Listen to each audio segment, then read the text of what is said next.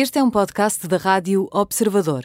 Pode ouvir a rádio também em 98.7 na Grande Lisboa e 98.4 no Grande Porto.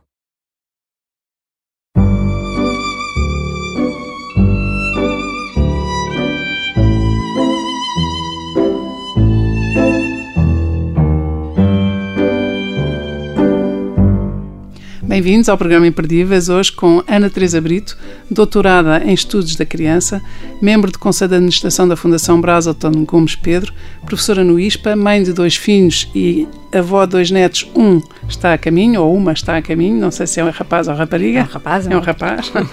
Educadora, formadora de formadores, fez um pós-doc na Universidade de Warwick, onde é fellow, e tudo isto na área da formação de educadores profissionais para e de profissionais que agem, que atuam na intervenção precoce, ou seja, é uma especialista em primeiros anos, uhum. ainda por cima que são os anos que definem tudo da nossa personalidade ou quase tudo. Bem-vinda. Muito obrigada, é um gosto enorme estar, estar, estar aqui, estar aqui com o gosto é nosso, meu e nosso. Muito obrigada. Obrigada. Um, esta conversa também é imperdível por isto mesmo, porque nós somos confrontados com as neurociências, com toda esta sua área de, de, especialidade, que nos diz que de todos os anos os mais importantes são os primeiros, os primeiros três, e dos primeiros três o primeiro e do primeiro os primeiros meses. Como é que uma pessoa faz quando não consegue fazer tudo aquilo que é preciso fazer nessa altura? Tanto quanto sei, a vida dá-nos depois a possibilidade de ainda emendar à frente. Mas claro gostava de centrar aqui nos primeiros anos e nesta perspectiva uh, da prevenção, preventiva. Claro que sim. Então, é, não podemos começar melhor. Que é começar pelo princípio da vida, não é? E por aquilo que, que nos caracteriza e que, de facto, é fundador depois da pessoa que nos tornamos. E, e felizmente os últimos anos têm-nos mostrado que quanto maior for o apoio que, que, que, nos damos uns aos outros, e nomeadamente aqui pegando neste, neste início sobre a formação de, forma, de formadores, de educadores, de profissionais que, que, no fundo vão estar diretamente com crianças e famílias, esta, esta possibilidade de constituirmos um apoio para que as famílias sintam um, a sua competência reforçada, sintam de facto, um, se sintam olhadas, se sintam escutadas, eu acho que é absolutamente fundamental. E eu até iria um bocadinho antes ao pré-natal, não é? Aqui pensando nos, nos touch points, que são no fundo um modelo de Brazelton e de que o professor Gomes Pedro trouxe para Portugal há, uns anos atrás, em 2002, nesse encontro muito grande do Mais Criança, no Coliseu dos Recreios, que algumas Sim, pessoas estavam 5 mil pessoas. Completamente assim, coisa extraordinária. As, tudo o que eram as pessoas da linha da frente nesta área da, da, da pediatria, das, destas, de todas estas especialidades, foi incrível. É verdade, e, e, e, todos nunca somos demais, não é? Essa é sensação que eu tenho, que, que cada vez mais, desde essa altura, antes mesmo, começámos a pensar nestes primeiros tempos de vida como uh, para já não pensar só na criança, pensarmos na criança e na família. Nós somos nós e a nossa circunstância, portanto, de facto, precisamos de olhar este, eh, este conjunto com, com, com muito amor e com, com muito respeito. Com muito é? respeito. Muito com respeito, muito respeito. Muito pela respeito. circunstância de cada um. Justamente. E, e essa circunstância, um, nós podemos, do ponto de vista da nossa relação, desde o início, e agora pensando, um, por exemplo, nos educadores, nos primeiros tempos de vida na creche, essa relação de confiança, essa escuta, um, é fundamental para que depois se possa nos possamos acompanhar, não é? O professor Gomes Pedro fala-nos sempre desta cascata de cuidados que de facto é absolutamente essencial. Um, quando, quando um bebê vem a este mundo, não é? Há uma história, há uma história que é prévia ao seu, ao seu nascimento e, e todo esse caminho que faz uh, no seio daquela família é já si, em si mesma uh, uma história única, totalmente singular. Portanto, esta nossa, esta nossa capacidade de entender que mesmo que um bebê nos chegue aos quatro meses ou um ano, já tem uma história longa, é uma história que é, que é feita daquilo que foi a sua circunstância, o, o, o, todo o processo que viveu com a sua família, é de uma delicadeza enorme. Um, portanto, no fundo, é, é, toda a formação é sempre neste, neste registro de uh, pararmos, darmos um passo atrás, escutarmos. Uh, o Brazelton, no último livro que escreveu, chamava-se Learning to Listen. E já escreveu com 90 e muitos anos, portanto, acho absolutamente extraordinário. Brazelton é um papa, um papa da pediatria. Completamente. Continuará a ser, não é? Por é. tantas gerações. É, exatamente. Mas portanto, então... ele dizia-nos tem, tem que ser quanto antes, não é? E, e se calhar até, uh, agora, enfim, vou dizer qualquer coisa que, que, que tenho pensado muito, que que nós construímos a, a, quem vai cuidar da próxima geração agora com os nossos mais pequenos. Quer dizer, isto não é qualquer coisa que, que se construa só na altura. E nasce um bebê, e nasce um pai, e nasce uma mãe. Portanto, no fundo, todos estamos a aprender e aprendemos uns com os outros de uma forma extraordinária quando nos damos esse tempo, esse espaço de, de que, acolhimento. O que, é que uma mãe e um pai aprendem com um bebê recém-nascido? Ai, aprendem imenso. Aprendem, olha, aprendem sobre se, se, tiverem eh, de facto este, este abraço também dos profissionais de saúde, das suas condições de vida que lhes permitam ter esse, ter esse tempo para apreciar este bebê. Uh, aprendem. Uh, que ali está uma pessoa, não é? O recém-nascido como uma pessoa, com um temperamento que já é seu. E depois acho que também aprende imenso sobre si próprias, não é? Nós aprendemos tanto com, com os bebés sobre eles como sobre nós mesmos. Porque é nesta interação, muito mais do que num ou noutro, que está a beleza da descoberta. E, e nós sabemos, eh, olhamos, ou porque temos mais do que um irmão, ou primos, ou porque temos mais do que um filho, que hum, é sempre único, é sempre diferente. Mas isso, isso eu acho que todos nós aceitamos e damos como adquirido, mas como é que, como é que se pode ajudar uh, uh, pais, mães, famílias, uh, especialistas, profissionais a esta, a esta saúde preventiva, a, esta, a este desenvolvimento, a potenciar de forma preventiva uhum. o desenvolvimento? Por um lado, uh, ajudando-os a, a, olhar o seu bebê em toda a sua competência, não é? Este, uh, o paradigma dos touch points começa Imagino. com o recém-nascido, Então, é? então deixe-me só ir assim àquele, àquele caso que são os casos que é o bebê que só chora, o, o bebê, que, que não come, o bebê que tem muitas cólicas. Como é que uma pessoa consegue conhecer este bebê se estamos sempre num estado de aflição, num estado de urgência. Claro, e, há bebés que são de facto extremamente difíceis e desafiantes do ponto de vista da relação, não é? Mais uma razão para termos esse, esse apoio, não nos sentirmos sozinhos. Uh, o bebê está a expressar, está-nos a dizer qualquer coisa.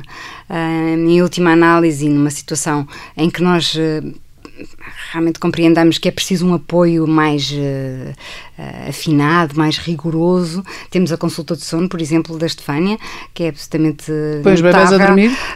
os bebés e os pais? sobretudo ajuda, sobretudo ajuda, não é? Perceber o que é que se passa. Uhum. Um, e por vezes eh, são questões biológicas que, que, que, o bebê traz consigo e que expressa através desse mal-estar que há qualquer coisa que não está bem. Outras são mesmo uma questão da sua adaptação. Uh, temos sempre esta, esta força interna do bebê, o feedback interno, aquilo que ele vai conhecendo sobre si próprio e vemos um bebê autorregular-se quando põe o dedo na boca, não é? Às vezes ainda, ainda na barriga, da, mãe. da, mãe. não é? E sabemos que isso acontece. E temos os bebés que precisam dessa contenção. Um, tal como nós adultos também somos muito diferentes, não é? Portanto, um, se pensarmos logo de início nessa equipa que está uh, na primeira linha, é?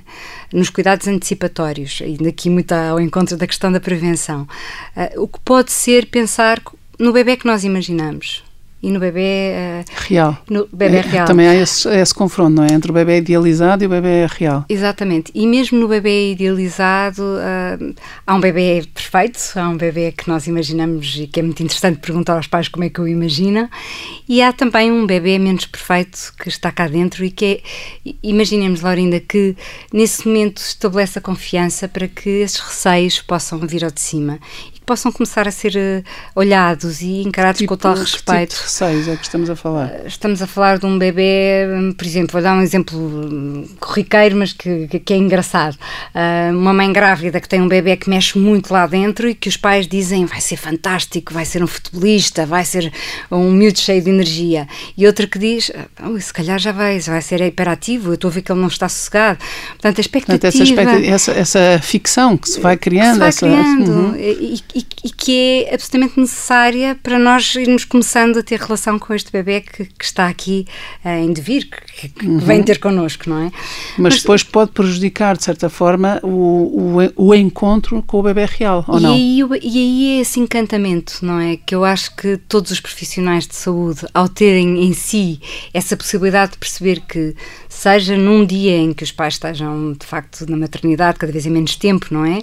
Seja no centro de saúde, através do acompanhamento, seja depois os educadores já numa fase posterior, que podem um, através da escuta, através dos sinais de alerta que os pais também dão, uh, e que muitas vezes esses que, que a Laurinda falou, um bebê que é muito difícil, vai ser preciso que recursos para apoiar estes pais e recursos no sentido de que eles possam não só compartilhar e ter o seu tempo também para se refazer. Sem serem julgados, não é? Sem serem condenados, digamos assim. Completamente. E, e, por outro lado, também a compreensão de, de, que aquele bebê tem, tem características que são, enfim, há, há, há coisas muito simples, como por exemplo, hum, nós conversarmos com o bebê e ele ouve a nossa voz e acalma, e outros precisamos lhes segurar as mãos e de conter o movimento para que de facto ele se consiga autorregular e outros precisamos de embrulhar para que todo o seu corpo possa ficar mais controlado, de modo a que ele nos preste atenção e, e, e esteja mais pronto para a relação. E há outros que é só preciso abraçar mesmo. Outros que é só preciso abraçar mesmo. E, e portanto, esta esta competência, no fundo, é pôr a nossa competência técnica, se assim quisermos dizer, ao serviço da relação e de cada relação. Sem e... fórmulas uh, que são generalistas e que são, é como se fossem prontas a, a debitar e prontas a servir. É para esta criança com este exatamente. tipo de personalidade, de comportamento, isto talvez sirva. Exatamente, exatamente. E depois, um, estou a pensar na avaliação neurocomportamental do recém-nascido. Era um, assim, um sonho do professor Gomes Pedro que todas as maternidades pudessem fazê-lo. Um, e mesmo aquela que é mais simples, que é a da observação partilhada sempre com os pais que é perceber o potencial que aquele bebê traz. O que ele já sabe. Mas como então? Quando partilham isso, o que é que diz? Olha, veja isto, repare naquilo. Repare na... Mas em quê, por exemplo? Em quê, no concreto? Exemplo, no concreto. Um bebê uh, que, que quando nós chamamos, uh, já vira a cabeça para, para o som da voz que está a ouvir e que vem preparado para essa interação. O bebê que já conhece a voz da mãe e que vai preferir naturalmente a voz da mãe à voz daquela pessoa que ali está naquele momento disposta a fazer essa, essa ponte entre alguém que acabou de chegar ao mundo e alguém que acabou de o receber. O bebê que uh, já consegue seguir uma pequena bola, de um, enfim, de uh, aqui a uma distância. O bebê uh, é, é, muito, é muito bonito como nós somos feitos, porque o bebê nasce com a capacidade de visão de mais ou menos 30, 40 centímetros, uma visão mais rigorosa. E essa é a visão que ele tem quando está nesse abraço, como a Laurinda disse também. No colo? No colo, para a cara da sua mãe, do seu pai, de todos aqueles da, da, sua família, que o vêm de facto desafiar a conhecer o mundo e a conhecer a vida. Portanto, isso é o que ele vê, primeiro, até quando? Isso é o que ele vê. E depois, a partir dos 3, 4 meses, enfim, tudo isto, cada criança no seu ritmo, ele começa, a, é o que chamamos o olhando para fora. Ele começa, se estivesse aqui, eventualmente mamava ou tomava o seu a sua refeição, se for por biberon é por biberon, uh, da melhor forma e começa a querer olhar para tudo porque ele adquiriu qualquer coisa fantástica que é a capacidade de ver para além desses primeiros centímetros com que vem, com que nasce. E, e todas estas informações, sobretudo em termos de cuidados antecipatórios, que é, um, que é muito forte. Por exemplo, há pouco a, a Laurinda falava do bebê que chora muito. Nós sabemos que em qualquer parte do mundo, um, com mais ou menos evidência, um bebê entre as 3 e as 7 semanas chora. E chora geralmente ao fim do dia. O chamado síndrome do fim do dia. Chamado síndrome do fim do dia. em que toda a gente quer fugir. Toda a gente quer fugir. Acordem-me, que, que, desapareço e acordem-me, chamem-me quando isto estiver passado. Exatamente. E o que é que o bebê, no fundo, nos está a dizer? Está-nos a dizer isto é difícil. Eu estive nove meses um, no meio protegido, aqui completamente ligada à minha mãe, de repente eu tenho estímulos táteis, sonoros, olfativos, degustativos, tenho pessoas, tenho desconfortos. Fralda. Exatamente. Uh, todo o mundo e eu preciso uh, de chegar ao, ao, fim do dia. Há alguns bebés com mais expressividade e outros com medo. alguns são muito tranquilos, mas outros uh, fazem-no de facto vigorosamente dizer eu tenho que deitar esta tensão cá para fora. E depois mais tarde nas birras, e depois mais tarde na adolescência de outra forma. No fundo, em todas as grandes épocas em que é necessário regular o corpo, uh, regular as emoções, regular a nossa forma de estar no mundo, há uma expressão que que pode ser, eh, do ponto de vista sistémico, é muito desorganizadora, porque uh, os pais tem, Brazelton dizia-nos, tem sempre duas perguntas na sua cabeça. Podem ter muitas mais, mas duas têm de certeza. Uma, o meu bebê está bem? E outra, será que eu estou a ser boa mãe? Será que claro. eu estou a ser bom pai? E, portanto, se nós formos capazes de, de, dar, de lhes dar essa força, de que essa eles, segurança. essa segurança, de que eles têm competências mais do que ninguém, são os especialistas nos seus filhos, sem dúvida. Eles são quem melhor conhecem a circunstância de todo aquele processo. Foi um bebê desejado, foi um bebê que não era desejado foi um bebê que veio por acaso ou que de facto já vem na sequência de muitas tentativas que não resultaram. Isto tem uma diferença muito grande, não é? Um bebê que veio numa época muito feliz da família ou numa época em que se perdeu alguém fundamental.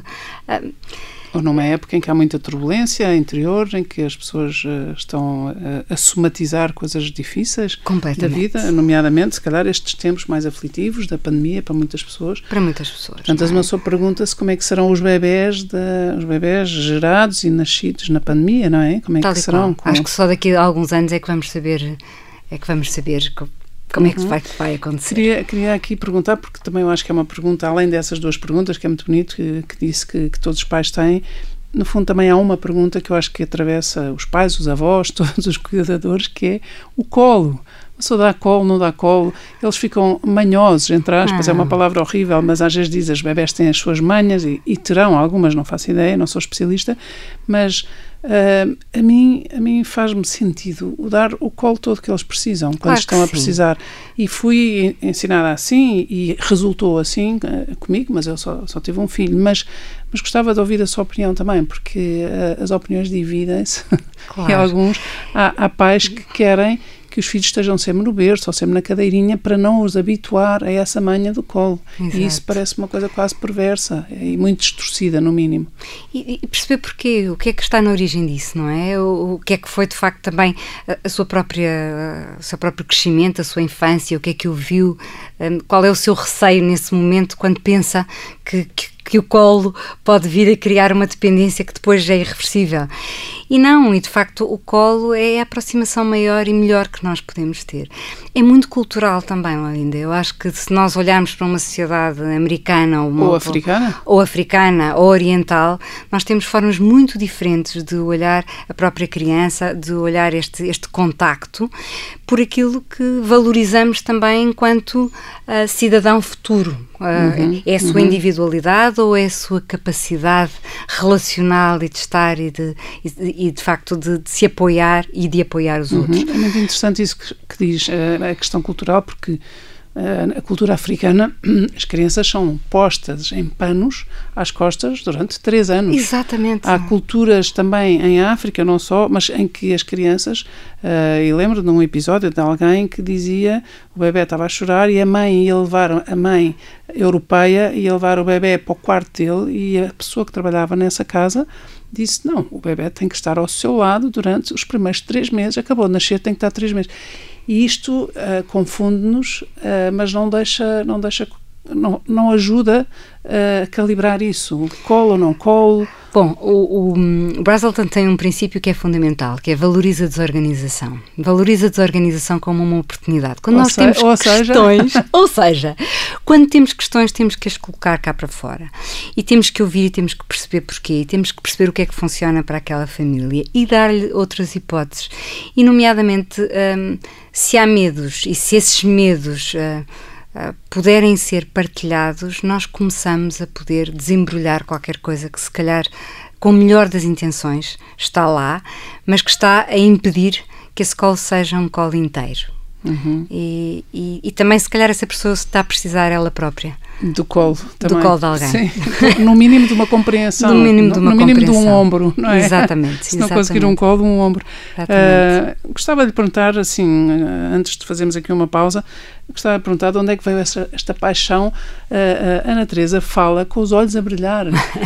tem ar de miúda, já é avó, mas tem ar de miúda, tem figura de miúda, é impressionante e tem um sorriso e uma ternura que, que nos, nos atravessam. Ah. De onde é que isto vem? Como é que foi o seu colo?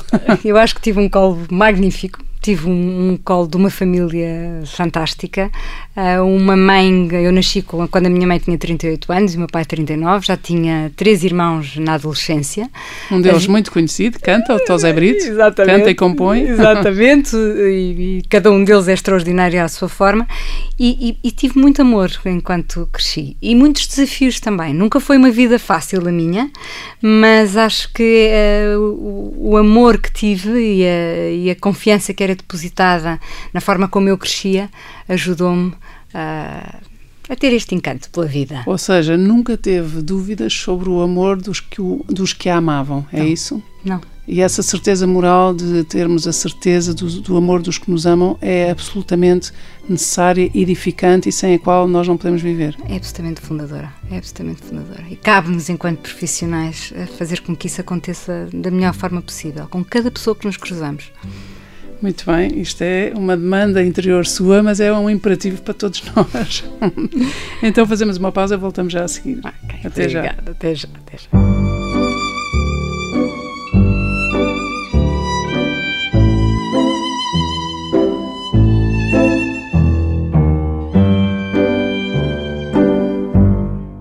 Ana Teresa Brito, doutorada em estudos da criança e com tanta experiência, tanta ciência, estávamos aqui a falar de, da importância que é uh, termos consciência de que temos que nos ajudar uns aos outros, temos que validar a, circunstância de cada um e não julgar, não é? Perdemos muito claro. tempo, somos muito reativos e muito julgamentosos e temos que, quando se fala de famílias e quando se fala de educar, somos sempre ótimos educadores dos filhos dos outros, não é? Tal Mas claro. depois para os nossos, não sei se somos assim tão, estamos tão afinados.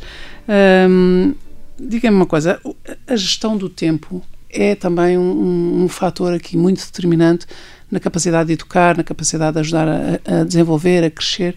Sem dúvida, sem dúvida. Eu acho que esse tempo é um tempo exterior, mas também é um tempo interior, não é? é como é que cultivamos esse tempo em nós, de modo a, priorizarmos, a percebermos aquilo que para nós é realmente importante por vezes é tão difícil pelas circunstâncias de vida das pessoas. Ainda para mais agora. Ainda para mais agora, não é? É, é, é, um, é, um, tempo partilhado, simultaneamente é um tempo em que, em que temos que ter o nosso espaço, por exemplo, em casa, quando neste tempo em que. Em que... Mas ia, ia contar uma história e eu interrompia. Ah, não, ia, ia, ia contar uh, aqui uma história muito, muito simples. Um, numa das formações que fiz, um dos pais atrasou-se bastante e a auxiliar que estava à espera que o pai chegasse estava muito calma e eu estava à espera com essa auxiliar que ela ficasse, enfim, livre para podermos começar a formação. E, e quando o pai chegou, um, ela fez-lhe um sorriso, ele era um bebê, o pai vinha aflito, porque vinha um quarto de hora atrasado, um, e, ela entrega-lhe o bebê, e ele pega no bebê, pega no bebê ao colo, e, e, e o, e o bebê encosta-se a ele, e ele diz ao meu bebê, não, não, não nos víamos há 12 horas. Que amor!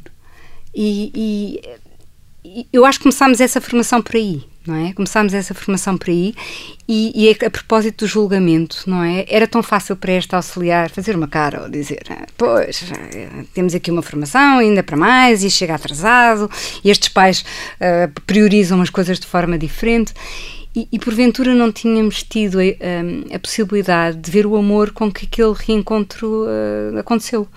E, e isto devolve-nos muito a questão de de facto, o que é que nós conhecemos da vida das pessoas? Uh, muitas vezes temos uma ideia que julgamos muito facilmente e não temos, uh, de facto, a profundidade para perceber o quão são desafiadas do ponto de vista do seu tempo. E depois, esta, esta, esta possibilidade de encontrarmos, mesmo no nosso tempo muito atarefado, o tempo de, de prazer e de gosto de estar uns com os outros. E isso um, cultiva-se cultiva-se, não é? Cultiva-se, e, neste, e se calhar aí é que a, a boa notícia é saber que a pandemia obriga a estar mais em casa, a estar mais em família.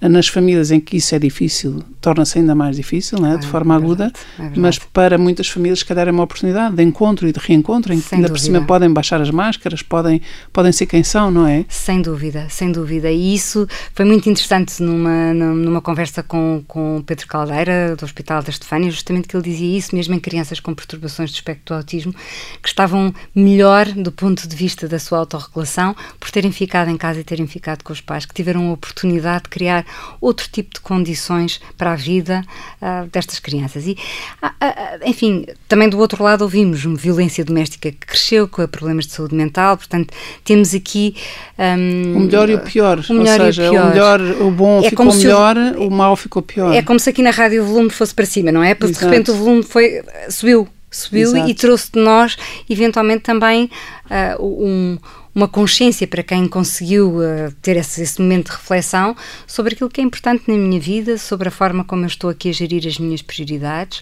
E esse encanto pelo bebê que falávamos na, na, na primeira parte da nossa conversa é qualquer coisa que, que, se os pais também se sentirem encantados com essa relação que vão criando, uh, que é, é, eu diria que é viciante no melhor dos sentidos. Porque nós precisamos, nós temos saudades verdadeiramente. É verdade, é verdade. Saudades, para a veia. Para, para a veia. veia. saudades físicas, saudades, saudades de, de, de facto estarmos juntos e, portanto, essa, essa. E depois isto envolve todos, não é? Envolve. Nós temos agora um projeto muito interessante, um, chama-se Pro Child Collab. Pronto, é um projeto que envolve várias universidades, fundações, empresas. Um, é um laboratório colaborativo e que pensa tudo, Laurinda. Pensa desde a forma como a cidade está organizada para nós podermos, para ela ser eh, amiga das crianças e educadora uh, e das famílias, até a, a, todos os momentos em que os pais são acompanhados. Portanto, não há uma divisão. Aliás, a Fundação também se chama Ciências do Bebê e da Família. Não há uma divisão. Agora saúde, agora educação, agora Comissão de Proteção de Menores, agora intervenção precoce. No fundo, estamos aqui todos para um mesmo, para um mesmo fim. É, é tal história, é preciso uma aldeia para criar uma criança. É? Completamente. É? Nós sabemos-lo, mas nunca é demais dizê-lo e, e, o que significado é que isso tem, não é? E, mas, esse, e, mas esse ProLab, ProLab, não é? é ProChild, ProChild, uh, Pro Child Lab, sim, claro. Sim. Uh, mas é, mas é, é só, é um tema investigativo, é de investigação não, científica? Não, é, não, não, é mesmo para pôr cá para fora, uh, no fundo, uma, uma possibilidade. Vai produzir recomendações, vai, vai, as pessoas vai. podem consultar, podem, podem, ir lá. Podem, podem colocar no, no, Questões. no, no Google, ProChild Collab. Houve agora um documento em que participei, é? há vários eixos, e o eixo em que estou é do desenvolvimento e educação, dos 0 aos 3 exatamente, e há um contacto muito grande com o Center for the Developing Child da Universidade de Harvard, com o Zero to Three, que são organizações, eh, enfim, de investigação, mas sobretudo, e isto é uma coisa também que é muito importante dizer, que a, a, investigação, neste momento, só faz sentido se estiver próxima das pessoas. Claro, do concreto. Do concreto. E, portanto, em qualquer uma destas áreas, o que nós tivemos agora, fizemos um, enfim, uma, ah, uma brochura muito simples, mas que eu acho que está, desta é a parte, não é? Porque fiz parte desse grupo, mas, mas eu acho que está, está premiada e está com o fio que tece é da escuta e do respeito. Como é que nós podemos, nesta época hum, Covid, estarmos perto das famílias, das crianças e o que é que estamos a fazer? Com, com ideias muito práticas. Então, isso interessa-nos como... imenso, interessa-nos imenso. Então, ideias práticas, concretas para este tempo da escuta escuta e do respeito. Da escuta e do respeito. Por exemplo, uma coisa que acontece frequentemente é os pais agora não poderem entrar nas creches. Isto é uma coisa completamente contra a natura. Sim, sim. Os lares, é, os lares é dramático, as creches é igualmente claro, dramático. Claro, agora é, é, é, é uma sensação de que estamos a, a separar o que não é separável, não é? De abandono, exatamente. E, portanto, é, é extraordinário ver como nós podemos encontrar, por exemplo, uma pessoa de referência que seja aquela que vai sempre ter com aquela família e que tem sempre alguma coisa a dizer sobre o que foi o dia daquela criança, que tem sempre alguma coisa, todos os pais têm sempre alguma coisa para partilhar e que está, nem que seja um minuto verdadeiramente à escuta. Ao invés de ser um entra e sai, ser, ser qualquer coisa que é bem pensado e que é bem programado. Quem é que se vai chegar à frente, porquê, quem é que vai estar com aquela família, porquê, e o que é que vai dizer que seja positivo e que seja o abraço que não pode ser dado fisicamente, mas que distância física não é distância social nem emocional, não é? E portanto, como é que essa defesa pode ser feita incondicionalmente nas várias formas de pensarmos. E depois para as crianças, eh, pronto, é muito engraçado ouvirmos que as crianças parece que estão a ser mais resilientes do que os próprios adultos nesta, nesta volta àquilo que é a nova normalidade, como tantas Mas vezes ouvimos é, dizer. Se calhar é verdade. Mas se calhar é verdade. Elas têm, lá em está. que é que se manifesta, já agora? Manifesta-se na naturalidade com que elas estão a explorar aquilo que está à sua volta, que reencontram os seus amigos, que reencontram as suas rotinas, que reencontram, no fundo, alguma coisa que para elas é fundamental, que é o crescimento com os seus pares, que é o crescimento. Uh, instituições que agora de repente se começaram a, a virar para fora. Nós temos um clima excelente e vivemos todos dentro dos espaços quando temos. De repente agora é preciso é estar na rua com os, os, protocolos e com as, com as questões e aí, sanitárias. até podemos estar também com as famílias à distância de vida, portanto, podemos aproveitar um espaço que pode ser repensado só porque saímos fora da caixa. Uhum. Só porque paramos de pensar só de uma determinada, de uma determinada uhum. forma. Ana Teresa, então isso, e por exemplo, ainda voltando à questão da, da escuta e do respeito, porque acho que são, são duas questões fundamentais, uh, como é que se pode respeitar mais os filhos, como é que se pode ouvir mais os filhos e vice-versa, os filhos aos pais, mas penso que a nós, se calhar, nós somos mais ouvidas por pais do que por filhos, talvez.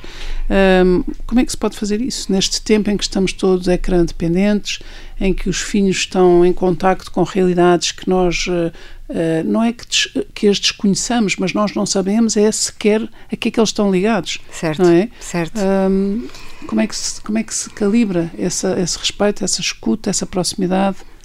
Eu penso que isso começa desde o início, não é? Mesmo voltamos aos primeiros Sim, anos, não é? Mas para quem não teve essa sorte ou para quem chegou agora aqui, talvez, porque eu também acho que nós temos que trabalhar para o aqui agora e a partir de agora, não é? Ou certo. seja, até agora as coisas, se calhar, não correram assim completamente bem, mas a partir de agora eu posso fazer alguma coisa melhor? Claro e que o sim. quê? Claro que posso conter-me. Posso conter a minha ansiedade, posso parar-me, posso ter essa autorregulação enquanto adulto, pensar, vou escutar. Uh, e estar presente verdadeiramente, mesmo que sejam dois ou três minutos, mas estar presente, não é? A nossa cabeça está constantemente a divagar para, para todas as mil coisas que temos para fazer.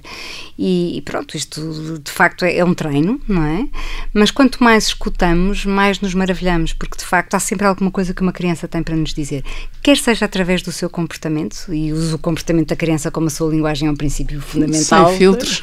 Exato. O que, que, é que me está a querer dizer?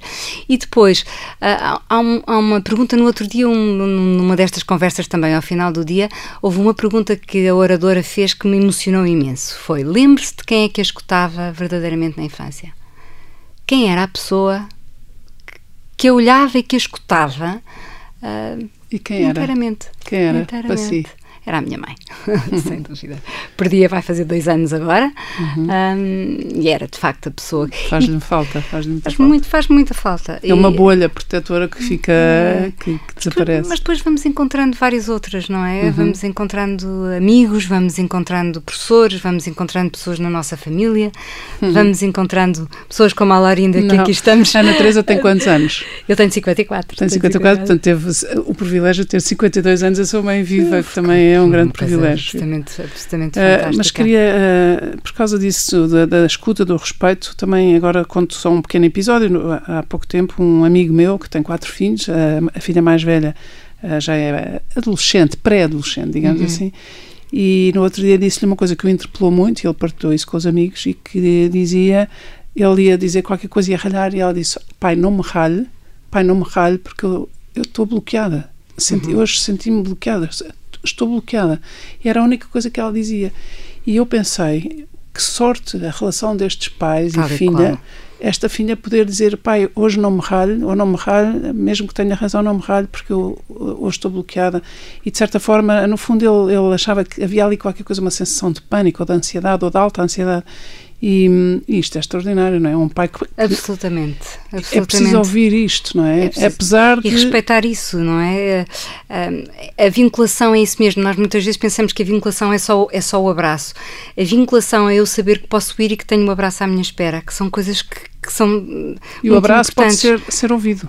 E o abraço pode ser, pode ser ouvido de facto, não e é? E ser validado. E ser validado. E eu ter esse espaço em mim, encontrar esse espaço em mim. E, e, e, muitas vezes, mesmo que venha muito cansada, há coisas que eu posso fazer ao mesmo tempo. Posso estar na cozinha, ou posso estar a ler um livro, ou posso estar a ler o jornal, ou posso estar a passear e ter a criança comigo nesse gosto que é partilhado, não é? Portanto, eh, nem sempre aquilo que, que eu vejo como sendo impossível conciliar é. Eh, eu preciso é de pensar como, não é? Esse como, esse como é, é engraçado porque há assim umas técnicas, umas táticas, umas estratégias. Algumas delas são mesmo infalíveis. E uma das estratégias mais infalíveis que tenho visto, observado e que Ai, eu próprio. Vou aprender já. Não, não, não. Eu isso. aprendi consigo e com todos e com, com o professor Gomes Pedro, com quem tive a felicidade de ah, é fazer uma séries de programas de televisão. Aprendi muito com ele. E, e ele dizia uma coisa que se, que se aplica hoje ainda mais do que nunca que é, imagine, uma pessoa chega a casa estourada, ainda com muito trabalho para fazer, muitos mails para responder, muita pressão ainda, uhum. e a criança está à nossa espera. E há sempre este síndrome do fim do dia, e a criança está mais agitada, e depois faz as birras, e depois é aquela hora mesmo difícil, mas ele dizia uma coisa que era, se nós desligarmos o telemóvel, e dissermos, às vezes até podemos dizer isto à pessoa com quem estamos a falar. Claro. Agora estou a chegar a casa, tenho aqui os meus filhos, não há nada. Não às vezes nada- até podemos ser mais dramáticos, mais até teatrais, está a ver? E até se calhar a pessoa já desligou e ainda posso dizer É isto e já não está ninguém do outro lado a ouvir. Mas que a criança ou que o, que o pré-adolescente ou que o adolescente perceba que quando chega à casa, Que esse tempo também é esses dois minutos que fala, às vezes são 5, 10 minutos. Claro. E quando isto acontece, eu desliguei o telemóvel, eu mostrei aos meus filhos, mostrei a quem está em casa que são a minha prioridade. E o que acontece é um milagre. É, parece É mesmo, mágico. mas é é uma mesmo. magia. Ao fim de 10 minutos, o máximo, eles estão contentes e estão na sua vida, nunca mais nos vêm. ah, ah, não é chatear, mas não vêm sequer ah, a ser de facto ah, ou irritantes Portanto, ou, ou, ou excessivos. Ou, Mas aí há uma coisa importantíssima, Laurinda, que é tomar essa decisão. Nós tomarmos essa decisão enquanto pessoas, não é? Porque somos nós que temos que dizer a nós próprios primeiro: eu vou parar. Eu vou parar e vou ser capaz de parar. Seja por pouco tempo, seja por muito, mas vou também treinar isto em mim, que é esta capacidade de quando estou, estou. E eu, eu mas devo- o que é extraordinário é quando estou, estou e é preciso poucos minutos. Exatamente, Isso é exato. que é impressionante, Porque é portanto- qualidade, é qualidade, obviamente, que nós gostaríamos muito que essa qualidade se prolongasse no, no- no tempo. Ah, mas quando não é possível, que seja no tempo que temos. E, e eu, agora lembrando-me, por exemplo, das minhas alunas que estão a fazer o mestrado e que trabalham durante o dia e que vêm, muitas vezes começam às 7 da manhã e vêm ter aulas das 5 e meia às 10 e meia da noite. O respeito que eu tenho por elas é imenso. E, e- e- eu penso que elas precisam, como qualquer profissional, precisam de ter o mesmo cuidado que nós pedimos que depois deem aos outros. Portanto, é mesmo, voltamos ao princípio da nossa conversa, à cascata de exato. cuidados, não é? Que é. hum, elas vêm cheias de questões como as que colocamos aqui. Então, e o que é que já fez? E, e- e o que é que resultou? E como é que resultou? E depois termos este caminho, temos princípios que são bem, bem claros para nós. A criança é um sujeito de ação e, e- e- e que nos modifica desde o início. E, portanto, se nós acreditarmos nisso e se tomarmos isso a sério, ah, temos um começo fantástico para avançar. Então ainda vou voltar ao, colo, ao choro e, e se calhar, porque é que nós não adotamos aquilo que, faz, que fazem as mães ou as mulheres que cuidam das crianças na cultura africana? Porque é que nós, uma criança que chora, porque é que nós não a pomos ah, mais vezes, apesar de hoje em dia já há muitas mães e jovens mães que já têm, já têm estes panos e aquela já nem panos sei como- cangurus e Exatamente, coisa e atrás e à frente, portanto já há cada vez mais, mas, mas porque é que não se, não se trabalha essa consciência e estas crianças ah, sentem-se protegidas, sentem-se contidas, sentem-se sentem que estamos a ajudá-las a autorregularem as suas emoções, porque é que isto não se, não se diz mais também? É verdade, é verdade. Isso eu acho que passa eh, pela formação de todos os profissionais, não é? Passa por esse, esse reassegurar que está tudo bem, que isso faz parte e que é bom e que vai ser fundamental para o crescimento. Por, por vezes é rápido demais. Também nós profissionais estamos eh, numa velocidade grande é. Ahm, e pensarmos nos educadores, nos pediatras, nos enfermeiros, o tempo que estão que seja para valorizar. E, e, e às vezes basta dizer como ele está a olhar para si. Como este bebê está a olhar para si, como está a agarrar-se a si e olhar para mim e olhar para si para ter a certeza que eu sou confiável. E, esse, e esse, essa preocupação, não é? Passa aos pais como de facto esta pessoa que aqui está comigo está a olhar para, para mim, está a olhar para o meu filho, está a olhar para a nossa relação verdadeiramente. Está a ver com olhos de ver. Está a ver com olhos de ver. Hoje falámos imenso dos pais homens, aliás, contámos aqui duas ou três histórias muito comoventes e bonitas dos pais homens e também, eh, se calhar, deixamos o fim deste programa para o pai. Nestes três anos que são decisivos para os primeiros três anos de vida de uma criança são decisivos, o papel do pai é importantíssimo, é determinante. é? Completamente, completamente. É determinante por aquilo que traz, que é a sua própria forma de ser e de estar, pelo seu temperamento. É determinante para o apoio à mãe e ao bebê no, no início. Hum, a mãe precisa, para dar o apoio que dá, de alguém que a valorize e que lhe diga está tudo, está tudo bem. Eu tenho um, um filho neste processo, não é? Com uma bebê de um ano e com outra caminho e tenho vivido isso muito de perto.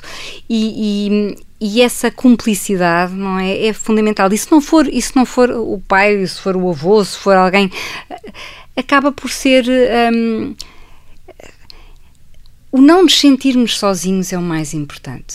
Ou seja, o pai ou quem faz o papel. Ou quem pai. faz o Se papel. não houver um pai. presente, até porque E às vezes muito- não há uma mãe presente e também é ao contrário. Exato, o pai tem. exato. Todos temos um lado maternal e Ou paternal. seja, estas figuras de referência que, que, que- que provocam, que multiplicam as sinapses, que fazem, que ligam os neurónios, que potenciam o desenvolvimento a todos os níveis, não é? E são milhares a cada, a cada minuto. Pois há quem diga que há mais, há mais neurónios entre uma orelha e outra do que estrelas na Via Láctea. Isto é, é uma metáfora, Mas é uma beleza de uma metáfora, não é? verdade, é verdade. Vai do micro ao mais universal e macro, mas que de facto nos une.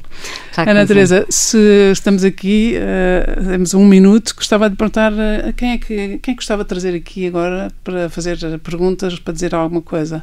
Olha, professor Gomes Pedro sempre, não é? Ele é, ele é para mim uma referência maior. Eu acho que, que É outro Papa é da outro. pediatria. É, é, é completamente. De uma ternura extraordinária. É verdade. E depois quem é que eu gostaria de ter aqui?